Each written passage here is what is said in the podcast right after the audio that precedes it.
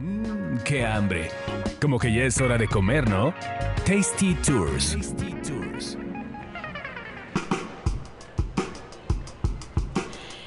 Hola, ¿qué tal? Bienvenidos a otra edición de Tasty Tours. Yo soy Roxana Cepeda y hoy estamos también aquí con Rodolfo Mercado. ¿Cómo estás, Rodo? Bien, Rox, muchas gracias. Aquí muy contento otra vez de estar aquí platicando contigo de todo lo, lo que nos gusta, que es viajar, comer y beber. Perfecto como debe de ser. Pues fíjate que hay otro, hay otro tema que también queríamos platicarles, que justamente son las experiencias de, de, temporada, que yo creo que ahorita se presta mucho porque es primavera, pero aparte yo siento que la primavera nos llegó con todo a la Ciudad de México, ¿no? El, el calor, este, ya pues toda la gente otra vez saliendo, como que, como que ahora sí me la creo que ya estamos regresando a lo que era la normalidad un poquito antes de la pandemia. ¿no? Sí, sobre todo también porque pues ya eh, la gente está muy ávida de salir de sus casas, de seguir explorando, seguir disfrutando pues de muchas cosas que hay que suceden en la ciudad muy muy padres, ¿no? Y que creo que sí vale la pena que nos sigamos cuidando, pero que también pues nos demos la oportunidad de empezar a, a volver a, a, reencontrarnos y a conocer y a disfrutar, ¿no? Lo que nos ofrece la Ciudad de México. Totalmente de acuerdo. Y yo creo que ahorita también la gente está buscando mucho como comida fresca, ¿no? O sea, por el calor no se te antojan ahorita ni los caldos ni cosas calientes. O sea, creo que está muy en boga el auge del tema de los mariscos, por ejemplo, de cosas hasta muy sanas como las ensaladas, este, toda esta comida que se puede comer eh, este cruda o comida que es fría o comida temperatura ambiente es como lo que está buscando muchísimo la gente. Y yo creo que por eso ahorita no sé si es mi impresión pero siento que están abriendo muchos restaurantes de mariscos y muchos restaurantes japoneses o sea cosas así como como de este tipo de comida. No sé si tú lo has notado. Sí bastante. De hecho aquí en, Colonia Juárez y la Cuauhtémoc ha habido una, un gran repunte justo de este tipo de ofertas culinarias, o sea, muchos espacios de muchas cevicherías, no, muchos estos espacios en donde puedes encontrar, eh, incluso de, de, lugares, este, pues muy emblemáticos, no, como sinaloenses, mazatlecos, esta fusión que hacen de ingredientes del norte con ingredientes de aquí del centro del país, no, en, de la Ciudad de México, es muy interesante como toda esta oferta, es realmente súper delicioso y sí, o sea, por, tú sales el fin de semana y ves estos lugares abarrotados, o sea, Totalmente. desde incluso los mercados, los mercaditos, por ejemplo, hay un lugar muy famoso en el mercado de Jamaica, igual de mariscos, no me acuerdo ahorita cómo se llama, a ver si durante el podcast nos acordamos, pero siempre está a full, o sea, y más ahora en temporada justo de primavera, filas y filas de lo rico que se come ahí, entonces creo que sí, sí es, sí es un must eh, en esta temporada el buscar este tipo de alimentos. Totalmente. Y déjame te cuento que también ahorita están, no sé si está de moda también, pero este tipo de experiencias que son temporales, ¿no? Que solamente eh, de pronto abren como estos restaurantes que te dicen, bueno, solo va a estar un par de meses, un par de semanas y tienen una experiencia muy en concreta. Eh, creo que ahorita está, está funcionando bastante bien, como aparte este tema de la exclusividad, ¿no? De, de que puedes ser el de los pocos que van a probarlo y, y, que son hasta experiencias itinerantes. Y una de ellas que abrió justamente en, en la Condesa hace, bueno, em, empezó ya en marzo, va a estar tres meses, todavía le queda abril y le queda mayo. Es un pop-up que se llama Poema. Y bueno, a mí me encantó porque fusiona parte de la cultura de la comida japonesa, pero también con la cocina peruana, que ya sabemos que Perú tiene toda una tradición de hermandad con los japoneses muy fuerte. Y yo creo que también se nota en la gastronomía, ¿no? En el, en el ceviche, en el tema del manejo de los pescados frescos. Creo que los peruanos tienen una cocina increíble pero esta, esta influencia japonesa también sin duda los, los ha marcado mucho. Entonces este pop-up mezcla como mucho esta, pues esta honra a estas raíces de las dos culturas. Y la comida la verdad está rica, pero es, es algo que sí tienen que reservar porque no es como de que, ay, pues ya llegué, voy a comer, este, como en cualquier restaurante, porque de verdad sí se llena. A mí me sorprendió cuando, cuando fui, aparte no está abierto todos los días, está solo abriendo creo que de, de jueves a domingo me parece, y es como más de fin de semana. Pero yo me sorprendí porque llegué y eran las 2 de la tarde y yo veía el lugar inmenso, ¿no? Y, veía las mesas que pues estaban vacías de pronto. Y dije, bueno, pero no, realmente ya estaba todo reservado y de pronto comenzó a llegar la gente hasta que se llenó. Pero además está al aire libre, está súper padre, adornaron todo muy bonito, como muy ad hoc así de primavera. Sí, es lo que te iba a decir, muy colorido, ¿no? o sea, tienen como, bueno, por lo que yo pude ver, tienen así, porque no he ido, pero suena interesantísima, pero por lo que yo pude ver, porque están así, eh, mucho movimiento, en redes sociales justo de poema. Súper colorido, tienen como unos listones de colores, como el estilo del, el estilo del espacio también te invita a pasar un rato súper agradable, muy fresco, muy divertido.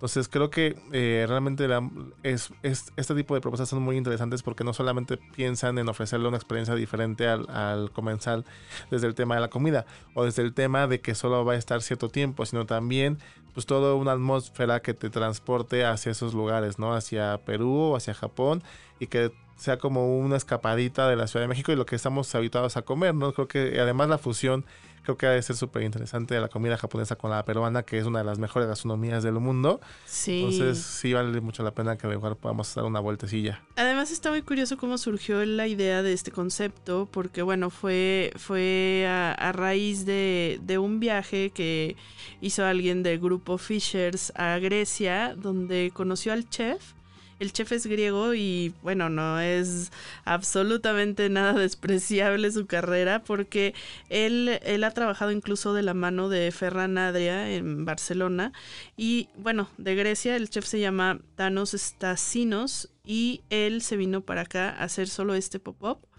Eh, se trajo a su mixólogo también, que hace unos tragos increíbles. Están haciendo unas cosas con pisco pero también mezclando licores japoneses, sake. o sea, está súper padre los cócteles que tienen, porque aparte la idea es que tomas el, el, cóctel para cierto platillo, entonces hacen cosas con maridaje, ¿no? Este, te recomiendan, ah, pues este plato se marida con este cóctel, entonces puedes hacer como tu propio menú personalizado, dependiendo si te quieres centrar más en los platos o en los cócteles, pero está, está bastante rico, ¿no? Entonces eh, también, porque no le ponen a veces un toquecito mexicano?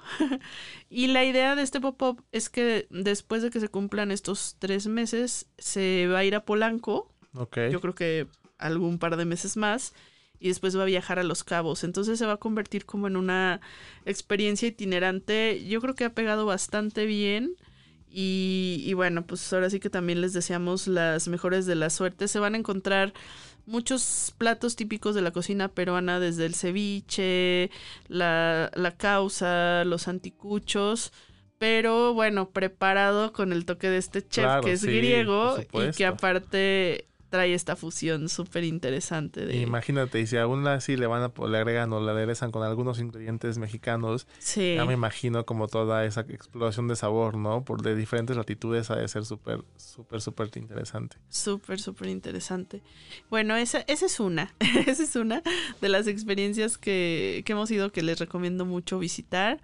Eh, la otra experiencia que, que probé en estos días también, que es muy de primavera y que también tiene que ver con Japón, está en el restaurante de Yoshimi en, en Polanco, dentro del Hotel Hyatt. Y es una, es una parrillada japonesa que se está haciendo los fines de semana, este viernes, sábado y domingo. Y esta le rinde honores a la tradición del, del sakura, que es como esta contemplación de los cerezos en frol, que hacen mucho los japoneses. Y literal, o sea, es en la terraza del restaurante donde está como el patio, son mesitas y está la chef cocinando tal cual una parrillada en, en, de carne, en sus palitos. Este tienen la parrilla al carbón, están haciendo carne de res, de cerdo, de pollo, diferentes brochetas en muchas preparaciones de comida japonesa. Te traen también sushis, sushis con, con atún, los rollos de maki. Y, eh, y bueno, también algo de coctelería, eh, precisamente con, con licores japoneses, con sake, con burbujas, una combinación bastante rica ahorita para, para el calor. Y esa experiencia también se me hizo muy padre por, por el tema de la terraza que de pronto como que se antoja es, es, que se me hizo muy parecido a lo que hacen muchos mexicanos con la carnita asada, ¿no? Nada es que acá pues ya, ya está como en las brochetitas, está este, pues este toque de las salsitas japonesas, ¿no? También que sí te sabe que es japonés.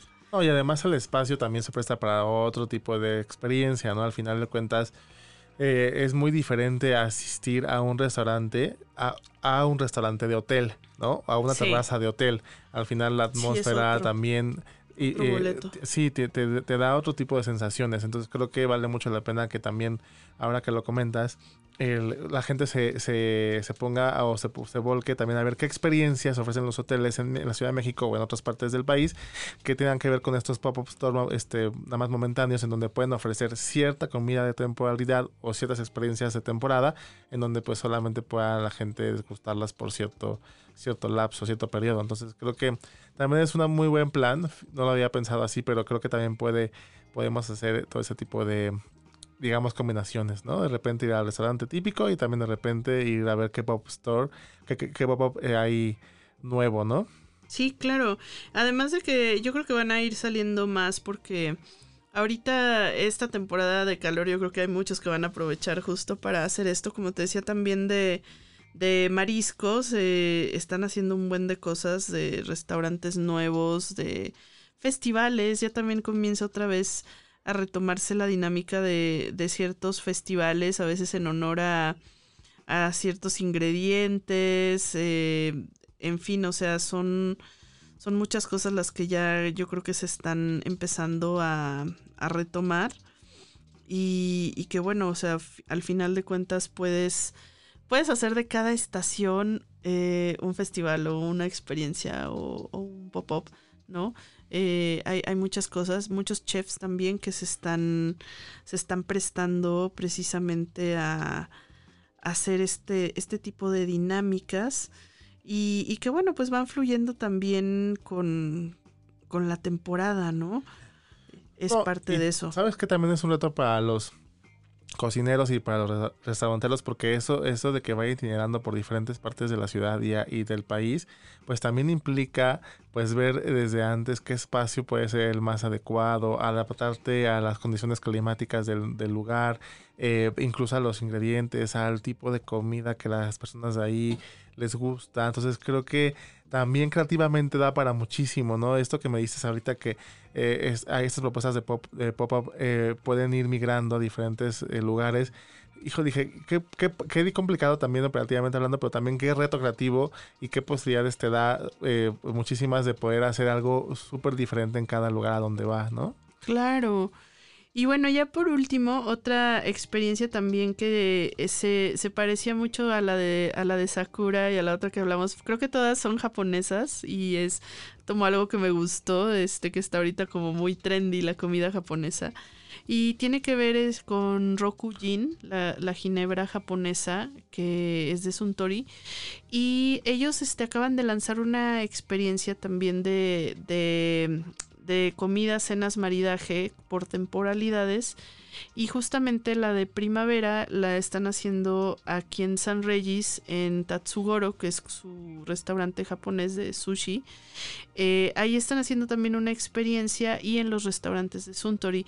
La de Tatsugoro me parece que estaba pendiente que a lo mejor se iba a ampliar porque creo que iba a ser primero una temporada muy cortita. Pero posiblemente si preguntan lo más seguro es que se haya ampliado. Y si no sigue disponible en algunos restaurantes de los restaurantes de Suntory va a estar todavía todo el todo el mes de lo que queda de abril y creo que parte de mayo. Y bueno ahí lo interesante de este de este pop up que hicieron en, en Tatsugoru también fue que crearon especialmente cócteles con esta ginebra japonesa y se hizo el, el maridaje con un menú degustación que era la mayoría de cosas en crudo, desde almejas, nigiris, eh, el atún, los pescados. Bueno, era un maridaje muy padre con cosas de la barra cruda, que son la especialidad también de ahí de, de este lugar, y que al final combinaban súper bien con la frescura y los botánicos de, de esta ginebra japonesa y que los chefs de hecho se inspiraron en estos seis botánicos para crear el menú y hacer como esta sinfonía, ¿no? De los platillos, que a veces siento que cuando se hacen maridajes es como hacer una canción. Claro, O como hacer una obra de arte, ¿no? Sí, por supuesto te inspira, pero al mismo tiempo es como algo que tiene que tener equilibrio, ser bello físicamente y ser rico. Y sobre todo que debe contar también una historia, ¿no? Creo que también eso es importante, que te va llevando por diferentes momentos durante, mientras vas probando una bebida o un plato, vas viviendo diferentes momentos durante una cena o una comida. Entonces creo que también el, el tener esas emociones durante la velada o durante, durante que estás compartiendo como ese menú, siempre eh, es súper importante, ¿no? Sí, perfecto. Y bueno, esta todavía la pueden vivir, como les decía, en Ciudad de México, en Suntory Valle, en Pedregal, Lomas, Interlomas y Shu, Santa Fe hasta el 30 de abril. Entonces, bueno, todavía lo que queda de abril pueden pasearse y probar un poquito de este tipo de maridajes. Pues muchas gracias, Rodo, por acompañarnos. Cuídense mucho y nos escuchamos en el próximo episodio. Viajen mucho.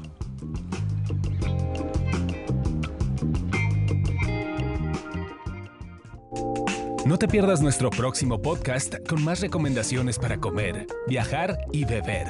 Síguenos en Tasty Tours MX en Facebook, Instagram y Twitter.